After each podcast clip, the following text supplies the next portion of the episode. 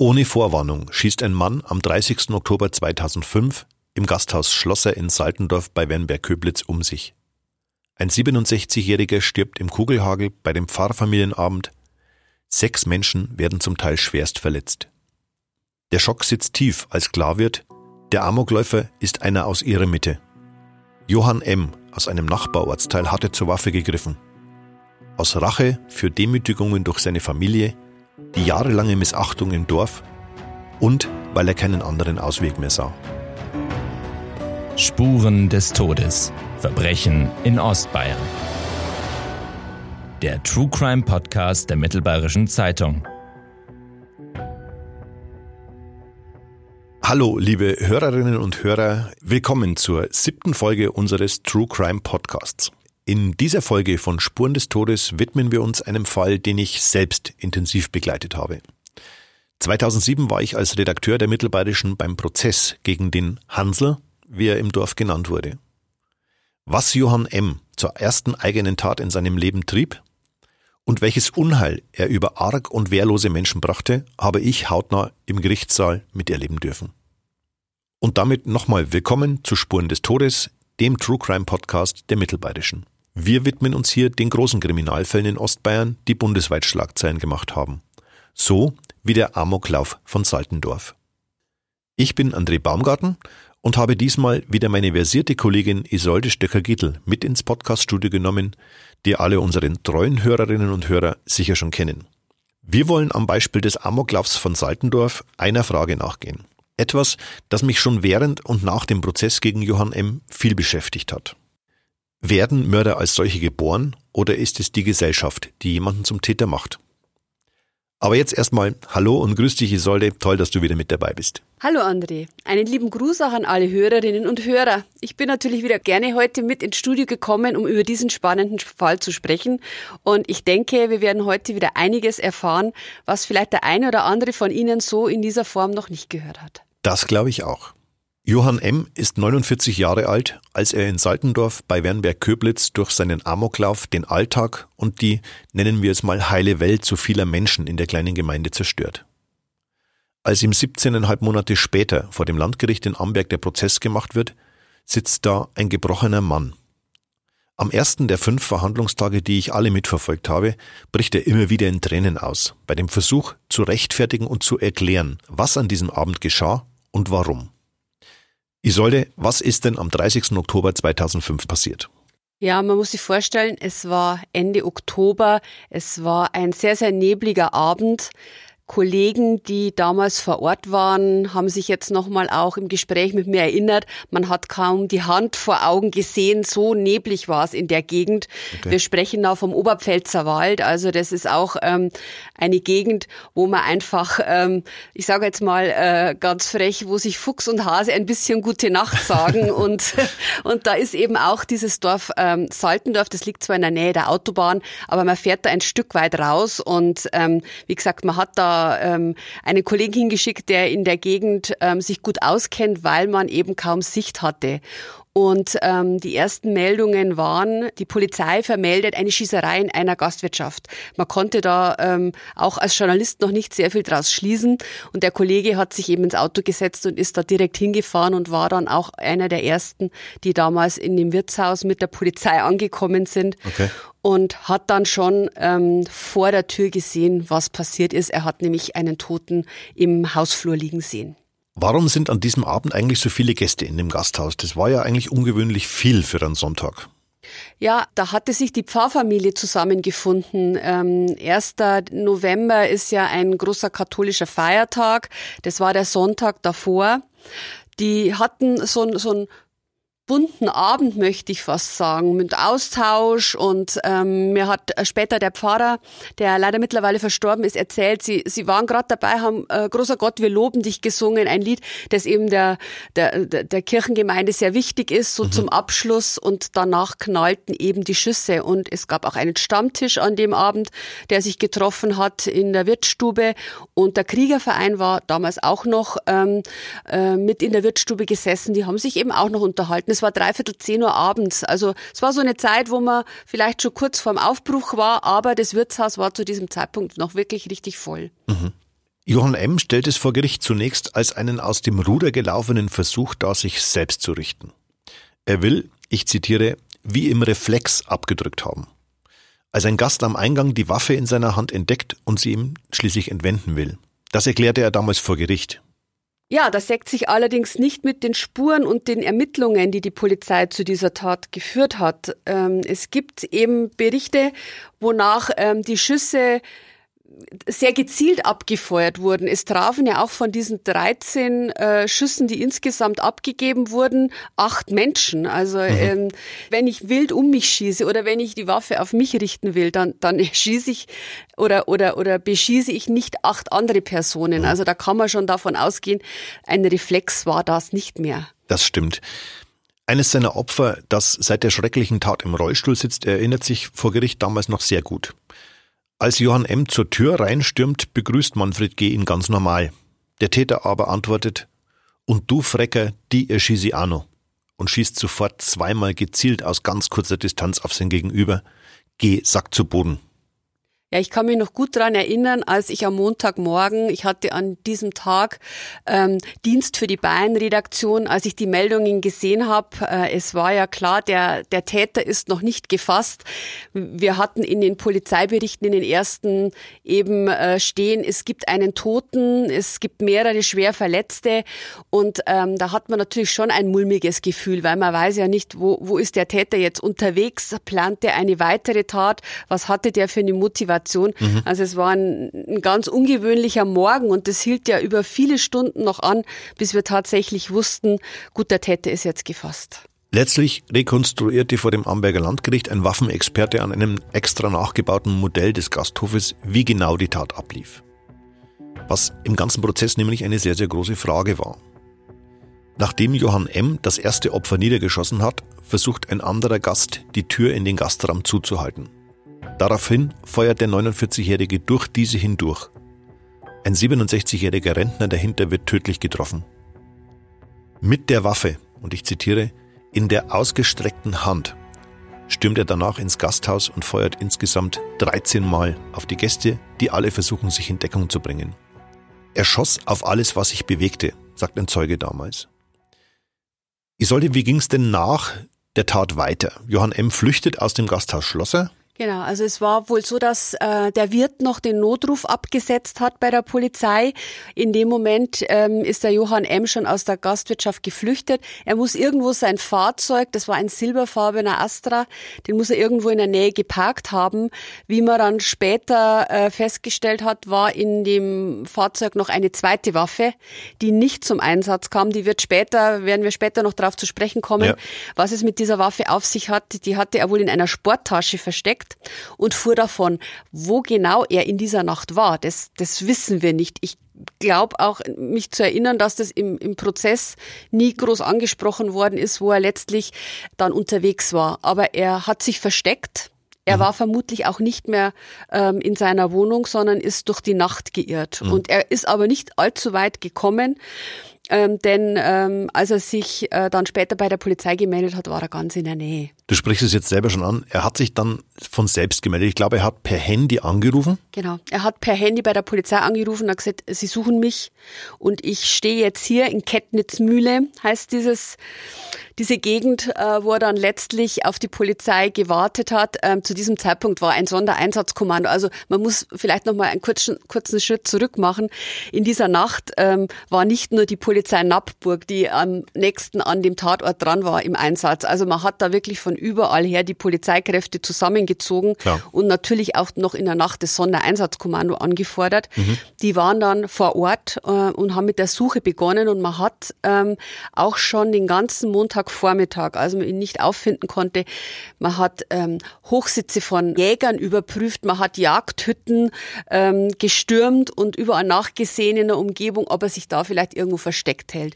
Weil er letztlich ja auch ein passionierter Jäger Weil war. Weil er letztlich äh, die Jagd als sein großes dieses Hobby auch mhm. hatte. Also er hatte die Waffen ja auch völlig legal. Er hatte mhm. einen Waffenschein und durfte diese Waffen besitzen. Die waren bei ihm im Haus äh, normalerweise unter Verschluss und ähm, für die Tat hat er sie eben dann rausgeholt. Und ja, im Laufe des, des Tages hat er sich irgendwann gemeldet. Die, äh, die Polizei hat das Sondereinsatzkommando an diese Stelle geschickt. Unser Kollege Fritz Winter, den kennen Sie auch alle ganz gut, der war an diesem Tag unterwegs ähm, für unsere Redaktion und der lief irgendwann dem Sondereinsatzkommando tatsächlich in die Hände, als die schon kurz vor dem Zugriff waren. Okay. Das hat er mir neulich dann noch erzählt. Ähm, da haben sie ihm schon gesagt, also wir sind gerade auf dem Weg zu ihm, er soll sich jetzt bitte mal ähm, zurückhalten, weil jetzt gleich ein Einsatz bevorsteht. Und da hat man ihn dann kurz darauf festnehmen können, eben auf einer, auf einer Wiese. Er hat eine, ein weißes Tuch geschwenkt, mhm. damit die Polizei sieht, er, er hat nicht vorzuschießen ja. und, und hat sich in friedlicher Absicht sozusagen dann festnehmen lassen. Was noch sehr interessant ist, ähm, als man ihn festgenommen hat, wurde er natürlich durchsucht und man hat gefunden in seiner Jackentasche das Sterbebild seines Vaters. Mhm. Da kommen wir auch später noch kurz dazu. Hier ein kleiner Hinweis in eigener Sache. Spuren des Todes ist nicht der einzige Podcast der Mittelbayerischen. Sie finden alle unsere Audioformate nicht nur auf www.mittelbayerische.de, sondern natürlich überall, wo es Podcasts gibt, wie beispielsweise Spotify, Apple Podcasts oder auch dieser. Dort kann man diese natürlich auch abonnieren. Johann M. kommt dann in Untersuchungshaft, wo er aber standhaft schweigt. Vor Gericht beschreiben die Ermittler das damals recht anschaulich. Der 49-Jährige hat, so sagen sie aus, sehr ruhig und auch gefasst gewirkt. Wie nach einem Konzept sagt er aber auf alle Fragen nur, dazu möchte ich aus gerichtstaktischen Gründen nichts sagen. Offenbar hatte er sich das aus einer der vielen Krimiserien abgeschaut, die er laut seiner Freundin ganz gerne angesehen hat. Aber lass uns jetzt erstmal einen Blick auf die Opfer werfen. Wessen Leben hat Johann M. an diesem Abend zerstört?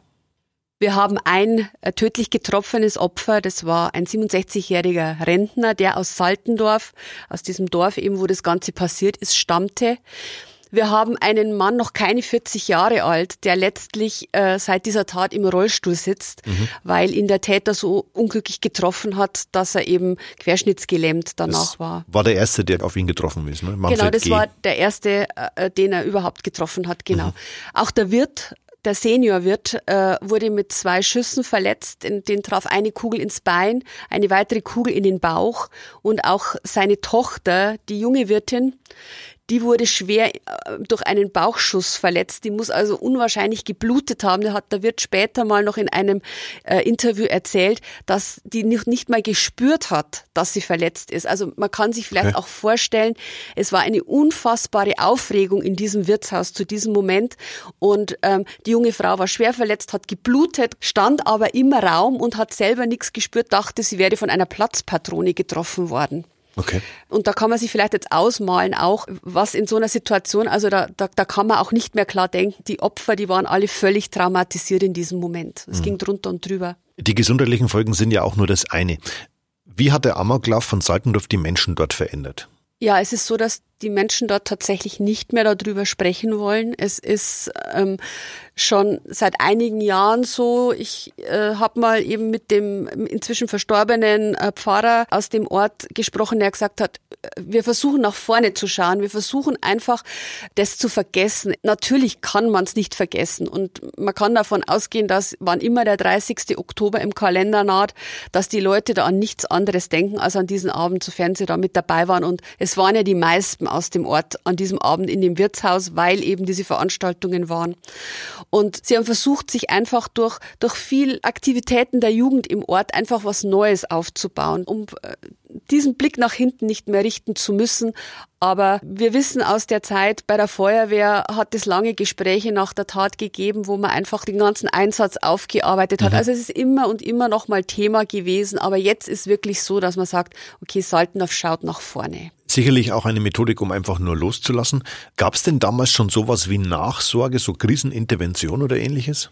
Da habe ich auch mit meinem Kollegen gesprochen, der damals in der Nacht noch vor Ort war Karl Bär heißt der Kollege, der ist mittlerweile im Ruhestand. Und er hat mir erzählt, das war etwas, was ihm tatsächlich aufgefallen ist. Krisenintervention war damals noch etwas, was gerade im Aufbau war. Das gab es nicht überall. Ja. An diesem Abend musste eine Gruppe von etwas weiter her angefordert werden, weil eben im Raum Schwandorf, wo sich das zugetragen hat, noch gar kein Team war. Mhm. Und die kamen und haben sich alle erstmal furchtbar darüber gefreut, dass sie sich mal wieder treffen und haben ein Pläuschchen vom Wirtshaus gehalten, während okay. also drinnen stundenlang schon die Leute warteten und, und eben dieser Ausnahmezustand, wie ich ihn gerade beschrieben habe, herrschte. Und, ja. und die haben erst eben mal sich mit sich selber beschäftigt. Und da hat er ihm gesagt, das ist ihm bis heute in Erinnerung geblieben, weil ihm das so sauer aufgestoßen ist in mhm. dem Moment, dass die nicht sofort versucht haben, da ähm, helfend beizustehen und das Gespräch zu suchen. Und es, man muss sich ja vorstellen, die Situation, die Polizei muss die Spuren sichern, man, man, man, muss die Zeugen befragen, es geht runter und drüber, man kann die Leute ja nicht einfach heimgehen lassen. Ja. Und, und das, statt dass man Ordnung reinbringt, ist halt das Chaos da an diesem Abend einfach erstmal laufen gelassen worden. Mhm. Also einfach nur unprofessionell. Genau, also hat sich sicherlich, und das glaube ich, ist wichtig, dass man das betont, in dieser Sache hat sich sicherlich sehr, sehr, sehr viel getan in den das letzten stimmt. Jahren. Heute sind die Kriseninterventionsteams hochprofessionell und, und, und machen eine ganz, ganz tolle Arbeit. Das war halt an diesem einen Abend einfach nur nicht so. Und vielleicht noch ein anderes Beispiel, äh, um zu sehen, äh, wie so ein Abend, den man einfach in der Form noch nicht erlebt hat als Einsatzkraft, auch ähm, ein bisschen drunter und drüber verläuft. Ähm, die Polizei ähm, hat irgendwann die Zeugen eben da nach Hause gehen lassen, vor allem diese Pfarrfamilienabendgäste. Äh, bei denen war das so, die waren ja alle zum Teil in einem anderen Saal. Die, mhm. die haben das auch das Geschehen selber nicht gesehen, ähm, waren auch nicht bedroht von dem Johann M. Und die durften nach und nach nach Hause. Und was ist passiert? Die Polizei hat gesagt, ihr könnt jetzt nach Hause, die Feuerwehr bringt euch. Und man, man darf ja nicht vergessen, Johann M. war flüchtig. Mhm. Es hat aber niemand dran gedacht, dass man sagt, also Dass auf keinen um Fall ohne, wartet. genau, auf keinen Fall geht ihr ohne Polizeischutz ja. nach Hause. Wir begleiten euch oder wir begleiten die, die Feuerwehr. Man hat einfach gesagt, rein in den Mannschaftswagen, wir fahren euch jetzt nach Hause. Also deswegen gab es auch eine große Aufarbeitung danach, wie man in, in, in so einem Fall professionell reagieren muss. Aber nochmal, es war ein kleines Dorf, es war eine, eine Polizeiinspektion, eine kleine Polizeiinspektion, die zunächst am Ort war. Man war nie mit so etwas konfrontiert und und deswegen denkt man in so einer Situation mit so vielen Beteiligten manchmal nicht an das Naheliegendste. Mhm. Und ich glaube, die Mechanismen haben sich äh, im Vergleich zu von vor 15 Jahren äh, bis heute drastisch verändert. Das denke ich auch. Man ist heute einfach an einem Punkt, wo man mit sowas rechnet. Also es ist halt leider auch in den vergangenen Jahren immer wieder zu Amokläufen gekommen. Mhm. Gott sei Dank nicht bei uns in der Region, aber man ist heute sehr viel besser auf so etwas vorbereitet, auch bei einer kleineren Polizeiinspektion. Ja. Was weiß man denn nach der Tat über ihn zunächst? Also man weiß, wer er ist. Man wusste das sofort, weil natürlich jeder im Ort den Hansel kannte. Ja. Und ähm, es gibt ja auch ähm, die Erinnerung der Seniorwirt, der, der noch gesagt hat, als er zur Tür reinkommen ist, Hans, was hast denn du vor? Also was machst denn du da? Ja. Ähm, also der hat also, ihn angesprochen. Der hat ihn noch angesprochen. Okay. Ähm, der Johann M. war 49 Jahre alt zu diesem Zeitpunkt. Mhm. Er lebte auf dem Hof seines Bruders, des ähm, ähm, jüngeren Bruders? Des jüngeren Bruders. Und das ist, glaube ich, auch dieses, diese große Geschichte in seinem Leben. Er war der, der erstgeborene Sohn und dieser Hof wurde an seinen Bruder vererbt, den ja. jüngeren Bruder. Und ähm, der Vater vom Johann M., der war, als der Amoklauf passiert ist, erst ein paar Wochen verstorben. Mhm. Und äh, der Bruder hat zum Johann M. gesagt, du ziehst jetzt aus. Der war bisher mit auf dem Hof, hatte dort seinen Vater mitgepflegt und dann war eben der Vater verstorben und der Bruder hat gesagt, du gehst jetzt, ich will dich hier nicht mehr haben. Im Gerichtsprozess war das natürlich ein sehr, sehr breiter Raum, den äh, seine, seine Lebensschilderung sozusagen einnahm, gleich am ersten Prozesstag. Das war ein Ultimatum, das ihm der jüngere Bruder ja. gestellt hat. Und das gab es aber, glaube ich, zwei Jahre vorher schon mal. Da hätte er ihn auch fast sozusagen vom Hof gejagt, wenn man das mal so flapsig sagen kann. Und da hat er dann noch eine Schonfrist bekommen, nicht zuletzt, weil er erst die Mutter und dann auch den Vater bis zum Tod gepflegt hat. Genau, genau. Und dann gab es eben nochmal ein weiteres Ultimatum, das schon sehr viel näher an dem letzten Termin dran war. Mhm. Ich glaube, so zwei, drei Monate vorher gab es nochmal die Androhung, du ziehst jetzt aus und dieser Zeitpunkt war jetzt gekommen. Also er am hätte 1.11. hätte er ausziehen Er hätte am 1.11. ausziehen sollen. Und genau. er hat eben dann statt seiner Sachen zu packen die Sporttasche gepackt mit den beiden Pistolen. War Johann M. denn in Vereinen oder in anderen äh, äh, Bereichen des öffentlichen Lebens aktiv? Er war bei der Feuerwehr, das weiß man, und er war natürlich passionierter Jäger. Mhm. Da äh, hat er aber, er hatte kein eigenes äh, Jagdgebiet, sondern er wurde öfter eingeladen, hat da speziell Wildsaunjagden okay. dann durchgeführt, ähm, was ja in der Oberpfalz durchaus notwendig ist. Da gibt's nämlich sehr viele davon. Und, und, und das war so seine, seine Passion. Aber er war ansonsten eher der Einzelgänger. Er war nicht im Ort in vielen ähm, Treffpunkten integriert. Das war er einfach nicht. Johann M. war letztlich, glaube ich, sein ganzes Leben lang auf der Suche nach Anerkennung und auch nach Freunden. Einige Zeugen haben vor Gericht geschildert, wie man im Dorf mit dem sehr oft arbeitslosen Einzelgänger umgegangen ist. Da fielen nämlich Sätze wie, ich zitiere, unter Adolf hätte es sowas wie dich nicht gegeben. Oder auch, naja, dein Bier zahlen ja eh wir. Also da gibt's auch eine Aussage von einem der wenigen Freunde, die der Johann M. hatte. Und dieser Freund berichtete im Prozess von diesem Mobbing und von diesen Demütigungen, die er immer mhm. wieder im Ort erfahren hat. Man hat ihn ausgegrenzt, man hat ihn ausgelacht, man hat ihn verspottet dafür, dass er selten Arbeit hatte.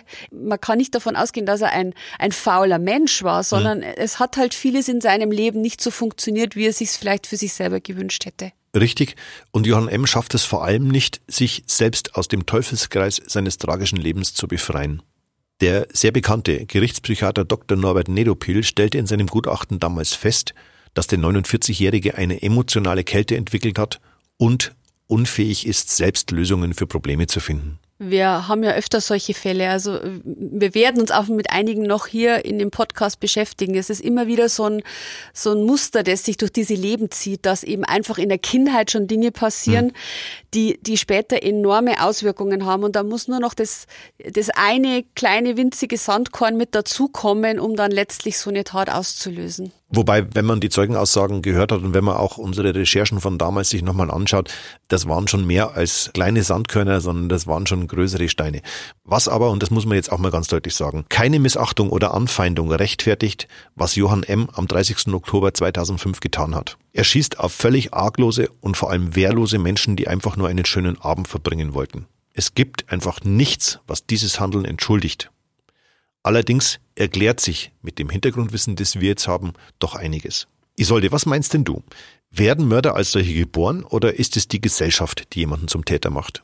Also da kann ich jetzt auch noch mal aus einem anderen äh, Gespräch mit dem Gerichtspsychiater Nedopil zitieren, der mal gesagt hat, dass ein Mensch tatsächlich von Grund auf böse ist. Das ist etwas, was sehr, sehr, sehr selten mhm. vorkommt, sondern meistens sind es einfach Dinge, die im Leben passieren, meistens sind es ja auch äh, Menschen, die sehr ich-bezogen sind und, und dann einfach Vergleiche stellen und sagen, warum läuft es bei den anderen so gut und bei mir läuft nichts? Und dann kommen vielleicht Probleme äh, in der Familie dazu, kommen Probleme in, in Beziehungen dazu und, und dann passiert eben irgendwann etwas, was man den Personen meistens auch gar nicht zugetraut hat. Dann knallt's. Irgendwann. Dann knallt's.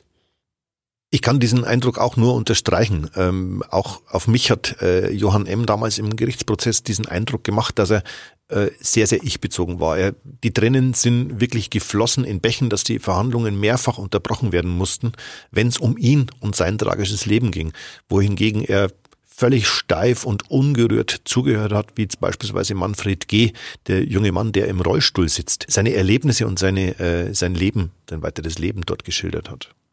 Im begleitenden Text zu diesem Podcast hast du dich ja mit weiteren Kollegen und auch Augenzeugen der Tat und der Geschehnisse dieser verhängnisvollen Nacht beschäftigt. Zu finden ist dieser Artikel übrigens unter www.mittelbayerische.de. Was ist dir denn aus den Gesprächen noch ganz besonders im Gedächtnis geblieben? Naja, natürlich die Schilderungen der Kollegen, die damals vor Ort waren, die eben auch davon berichtet haben, was sich da für Szenen abgespielt haben. Auch mhm. wie die Menschen völlig fassungslos davor gestanden sind vor dieser Erkenntnis, einer aus unserem Dorf der, der hat jetzt die Waffe gegen uns gerichtet. Also das ist halt einfach ein kleines Dorf und ich glaube, jeder kann sich vorstellen, was das bedeutet, wenn man weiß, der gehört ja eigentlich zu uns und vielleicht man sich auch die Frage stellt, haben wir eine Mitschuld daran? Vielleicht hat sich das wirklich der eine oder andere mhm. später gefragt, haben wir eine Mitschuld daran, dass das so passieren konnte, wie es dann letztlich passiert ist? Und das ist auch den Kollegen im Gedächtnis geblieben. Natürlich auch das massive Polizeiaufkommen. Also das sieht man ja auch selten, dass Polizei von überall her zusammengezogen wird, dass Journalistenteams aller großen äh, Fernsehsender anreisen in diesen mhm. kleinen Ort, wo es ja nur dieses eine Wirtshaus gibt äh, und da vor der Tür stehen und, und auf Nachrichten warten, wo ist denn Johann M.? Also man ja. muss sich den, diesen Montag auch so vorstellen, dass das ein Warten, ein stundenlanges Warten war auf die erlösende Nachricht, man hat ihn endlich gefunden, bevor er noch etwas anstellt. Womit ja trotzdem zu rechnen sein musste. Natürlich, er hätte natürlich auch die Waffe gegen sich selbst richten können. Das war ja auch nicht auszuschließen, ja. dass er sich was angetan hat. Das war sogar eine Vermutung, die die Polizei ganz hart nachgegangen ist, weil man eben schon dachte, okay, er, er wird vielleicht jetzt äh, seinem Leben ein Ende bereiten, weil er nicht ins Gefängnis gehen will für diese Tat. Aber es kam dann ganz anders. Ich glaube, es ist auch nochmal äh, man stellt sich das vielleicht zu einfach vor, man hört es ja öfter von so Amokläufen, dass am Ende der Täter die Waffe gegen sich selbst mhm. richtet. Aber das muss man schon auch können, glaube ich. Also da gehört auch sehr viel dazu. Das stimmt. Am 26. April 2007 fällt das Landgericht Amberg sein Urteil. Lebenslang wegen Mordes und sechsfachen versuchten Mordes und gefährlicher Körperverletzung. Johann M., der großgewachsene, korpulente Mann, verfolgte diesen Schuldspruch gefasst und wirklich ohne sichtbare Regung. Ich habe es gerade schon mal geschildert, wie an den Tagen zuvor sitzt er da in seinem hellbraunen Karohemd mit der grünen Strickweste. Diesmal aber hatte er einen Rosenkranz um sein linkes Handgelenk. Das ist mir noch sehr gut in Erinnerung. Und ich habe es gerade schon mal gesagt, Gefühle zeigte er nur, und das war mein Eindruck aus der gesamten Verhandlung, wenn es um ihn ging. Landgerichtspräsident Klaus Demmel schickte seine Urteilsbegründung damals voraus, dass nur Beweise und Fakten gewürdigt werden und ein Gericht, ich zitiere, keine moralischen Urteile fällt. Die Kammer sei überzeugt, dass der Angeklagte, ich zitiere wieder, es allen zeigen wollte, ein Blutbad anrichten und möglichst viele Menschen verletzen wollte. Das Gericht erkennt zudem eine besondere Schwere der Schuld, weil der beim Urteil 51-Jährige sich bis zuletzt weigert, das Versteck der Waffen zu verraten. Was bedeutet es eigentlich, Isolde, wenn die besondere Schwere der Schuld festgestellt wird? Ja, das heißt, dass man einfach nicht so schnell aus dem Gefängnis wieder rauskommt. Lebenslange Haft ist ja oft so, dass man nach 15 Jahren schon damit rechnen kann, wieder freizukommen, wenn man sich gut geführt hat in, mhm. der, in der Justizvollzugsanstalt. Im Fall der besonderen Schwere der Schuld wird es deutlich später geprüft. Also da kann man davon ausgehen, dass, es, dass derjenige mindestens 20 Jahre im Gefängnis sitzt. Es können auch 25 Jahre sein. Also erst äh, danach hat er eine reelle Chance. Aber auch selbst dann gibt es die Möglichkeit, wenn man nach 25 Jahren sagt, das ähm, können wir der Allgemeinheit nicht mhm. zumuten, dass derjenige noch länger sitzt. Was letztlich auch darauf zurückzuführen ist, dass die Prognose für die Zukunft da natürlich eine gewichtige Rolle spielt. Ganz genau. Und die war im Fall von Johann M. im Gutachten von Dr. Nedopil nämlich nicht sehr gut. Du bist im Zuge deiner Recherchen auch einem Gerücht nachgegangen, das aktuell in Saltendorf und in Wernberg-Köblitz kursiert. Ja, also äh, uns ist zu Ohren gekommen, dass man da, davon ausgeht, dass der Johann M. schon wieder auf freiem Fuß ist. Okay. angeblich wurde er schon gesichtet, äh, ist so ein, so, ein, so ein Stammtischgespräch, das man da tatsächlich führt. Okay. Ähm, dem ist mitnichten so. Wir haben das überprüft und nachgefragt und äh, Johann M., der ja jetzt zum jetzigen Zeitpunkt 15 Jahre erst sitzt, wir haben gerade gehört, die besondere Schwere der Schuld wird vielleicht mal nach 20 Jahren geprüft. Also er ist nach wie vor in der Justizvollzugsanstalt in Straubing untergebracht. Mhm. Gegen das Urteil ging Ems Anwalt ja damals in Revision, was er direkt nach dem Urteilsspruch angekündigt hatte. Der Bundesgerichtshof aber bestätigt am 10. Oktober 2007 das Urteil und damit die lebenslange Haftstrafe für den Amoklauf von Saltendorf. Ja, es gab danach nochmal Schlagzeilen. Das war dann ein Jahr, nachdem das Urteil gesprochen worden war. Da hat nämlich Johann M. dann verraten, wo er die beiden Pistolen versteckt hat, was er ja im, im Prozess auf unzählige Nachfragen des Richters nicht getan hat mhm. und man ihm ja daraus auch irgendwo dann ähm, unterstellt hat, dass wenn die zweite Waffe geladen war, äh, dieser Suizidgedanke, den er immer vorgebracht hat, dass der damit widerlegt wäre. Mhm. Und dem war dann auch so, er hat dann verraten, die Waffen waren ganz in der Nähe in einem Baum gehangen, in einem Gewerbegebiet bei Wernberg-Köblitz. Das waren ein paar Kilometer vom, vom Ort der Tat entfernt. Und die zweite Waffe, die war auch geladen. Stimmt, daran erinnere ich mich auch noch gut. Vor allem, wie oft im Laufe des Prozesses der Vorsitzende Richter ihm ins Gewissen geredet hat, endlich das Versteck preiszugeben. Auch er bekam aber wie die Ermittler zuvor immer wieder dieselbe monotone fast schon auswendig gelernte Antwort, dazu möchte ich im Moment nichts sagen. Gott sei Dank hat er es dann doch irgendwann noch gemacht. Das ist wohl wahr. Ich finde ja, dieser Fall belegt die These, dass die wenigsten Mörder als solche geboren werden, schon ein bisschen. Trotzdem gibt's auch für mich keinen Zweifel daran, dass die Tat von Johann M. durch nichts, was ihm in seinem Leben widerfahren sein mag, zu rechtfertigen ist. Denn über Saltendorf liegt der Nebel dieses grauenhaften Tags im Oktober 2005 bis heute. Nicht zuletzt, weil die Opfer bis heute dort leben und sich ihr Leben durch Ems Handeln völlig verändert hat. Isolde, ich danke dir für deine Zeit und dass du mit mir wieder die Spuren des Todes verfolgt hast. Wenn euch, liebe Hörerinnen und Hörer, unser Format gefällt, hinterlasst gerne eine Bewertung, Kritik, Anregungen, Lob oder auch Hinweise auf interessante Fälle. Ihr könnt uns jetzt direkt anschreiben per E-Mail an spurendestodes.mittelbayerische.de.